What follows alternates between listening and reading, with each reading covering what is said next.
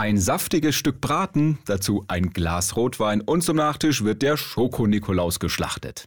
Ja, guten Morgen bei Radio Antenne 1. Am 25. Februar, ja, in zehn Monaten ist schon wieder Weihnachten. Und zur Weihnachtszeit, da lassen wir es uns ja so richtig gut gehen, ne?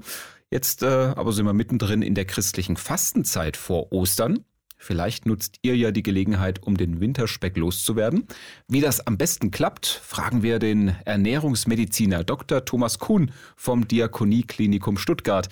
Herr Kuhn, ähm, wie bereitet man sich denn am besten so aufs Fasten vor? Fasten sollten Sie im Grunde genommen so vorbereiten, dass Sie sich erst einmal gesund fühlen. Also kein Fieber, keine Erkältung, keine Infektion haben. Und mhm. wenn Sie sich da unsicher sind, ist sicherlich der Gang zum Hausarzt das Erste, was Sie tun sollten, um zu sagen, bin ich fit, darf ich fasten. Okay, ich bin topfit. Äh, wie geht's dann weiter? Wenn das alles abgeklärt ist, dann können Sie sich vorbereiten, indem Sie sich wirklich einen Plan machen. Was möchte ich essen und wie viel möchte ich essen mhm. und dazu auch dementsprechend einkaufen. Und wie gestaltet man in der Fastenzeit den Speiseplan am besten? Dreimal Essen am Tag ist wichtig und da vor allem eiweißreich äh, sich ernähren, weil Eiweiß macht satt und Eiweiß erhält ihre Muskulatur. Wenn Sie Kohlenhydrate zu sich nehmen, sollten das komplexe Kohlenhydrate sein, zum Beispiel Hafer und viel, viel, viel trinken und hier bevorzugt kalziumreiches, magnesiumreiches Wasser. Sie dürfen Kaffee trinken ohne Zucker und Tee ohne Zucker.